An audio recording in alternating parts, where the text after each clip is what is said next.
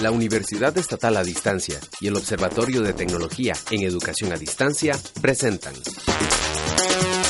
Redes sociales para la educación.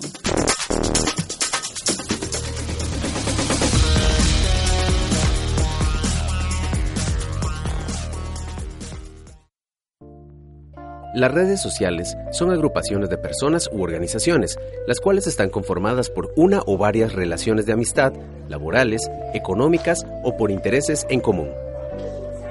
Estas agrupaciones conforman una red, la cual funge como mecanismo de intercambio de información o conocimiento. Actualmente, la plataforma más utilizada para conformar este tipo de redes es mediante la utilización de computadoras.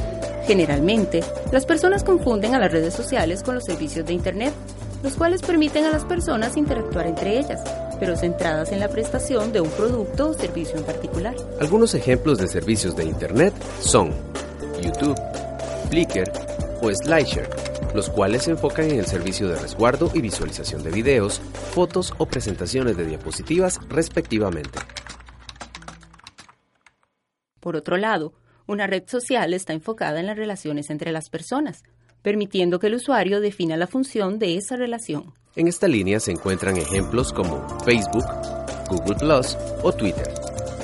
Precisamente, estas tienen un alto valor educativo por su capacidad de configuración y elasticidad para adaptarse a las necesidades del usuario.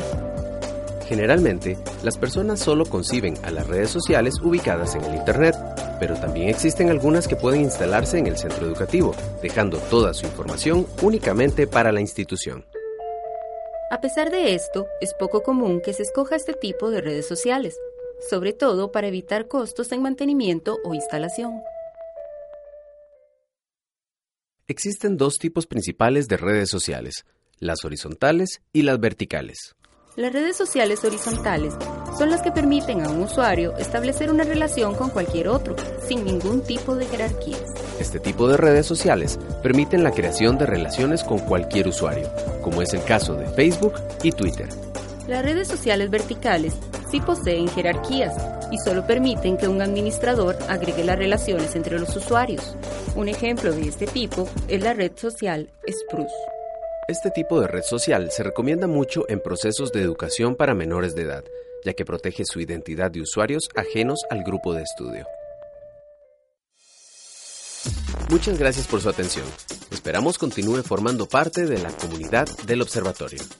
Recuerde visitarnos en el sitio www.observatoriotecedu.uned.ac.cr. Hasta pronto.